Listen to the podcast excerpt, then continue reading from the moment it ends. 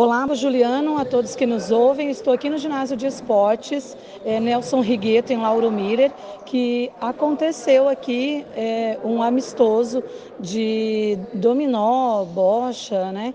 E eu converso aqui com o Edmundo, que explica para a gente melhor o que está acontecendo, né, de fato, e como é que funciona. Eles que recebem aqui o pessoal de Criciúma. É isso, Edmundo? Bom dia. Bom dia, Lisiane. Bom dia aos ouvintes da Rádio Cruz de Malta. Exatamente. Nós estamos fazendo esse amistoso porque a gente já foi jogar duas vezes lá em Criciúma, né? Na, na sede deles lá. E, e, hoje foi o dia que a gente marcou para trazê-los aqui para esse amistoso que vai uh, acontecer durante todo o dia, é, na modalidade dominó, três dupla, canastra três dupla e, e, duas equipes de bocha, né? Então essa é a equipe que representa a Criciúma e também nós temos uma equipe aqui que representa uh, Lauro Miller nos Jogos da Terceira Idade. Inclusive, no, nesse ano a gente foi vice-campeão estadual no dominó e quarto colocado na canastra. Legal. E o Edmundo, e como é que está assim ó, a representatividade né, do pessoal que disputa essas modalidades?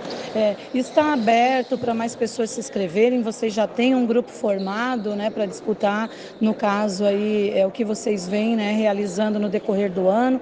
Abrirá inscrições para o próximo? Como é que funciona essa questão de participação? Exatamente, Lisiane. Nós temos um grupo já formado, mas sempre a gente sempre cabe mais um, né?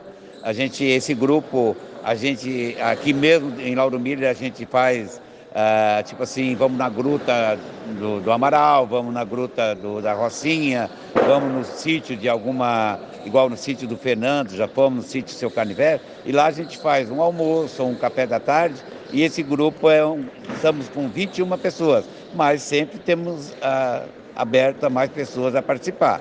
Né? Tudo, todos são bem-vindos. Ótimo. E caso alguém se interesse, a quem procurar? É, pode procurar o Nilson Araújo ou até mesmo eu ali na pracinha, né?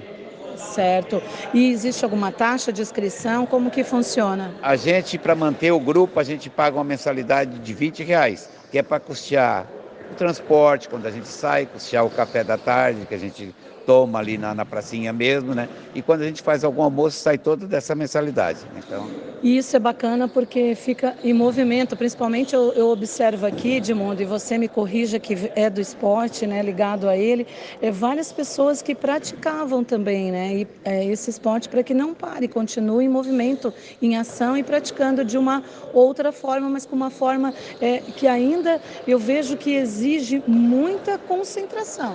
Exatamente. É, principalmente dominó e canastra são jogos de concentrações e isso dito pelo proprietário do shopping ali de Tubarão, que as pessoas que jogam dominó dificilmente elas vão pegar assim a doença do Alzheimer, né?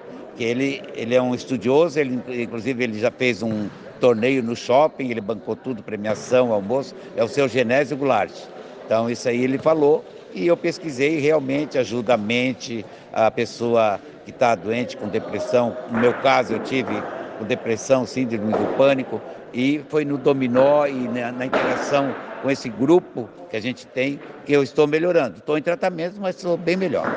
Legal teu depoimento a respeito disso, Edmundo, porque ele vem contribuir e ajudar muitas pessoas que queiram e não sabem como fazer, ou até mesmo dar aquela guinada de chave, né? Abrir a mente para que algo precisa ser feito em relação à mente, ao corpo, para que ele esteja em movimento. Eu agradeço a sua participação aqui conosco e desejo boa sorte aí para vocês. Obrigado. E assim, ó, a gente toda tarde está na praça, às vezes a gente às vezes não tem lugar para jogar, mas só o fato da gente interagir com demais pessoas que estão ali, claro que na hora não tem lugar, vaga, mas depois sempre sobra para a pessoa jogar. E mesmo quem não seja sócio do nosso grupo, ele tenha a chance de jogar, porque ali é um local público, a gente, né? Mas quando a gente sai é só o grupo que colabora, né? Exato, então esta foi mais uma reportagem para o Departamento de Jornalismo da Rádio Cruz de Malta FM.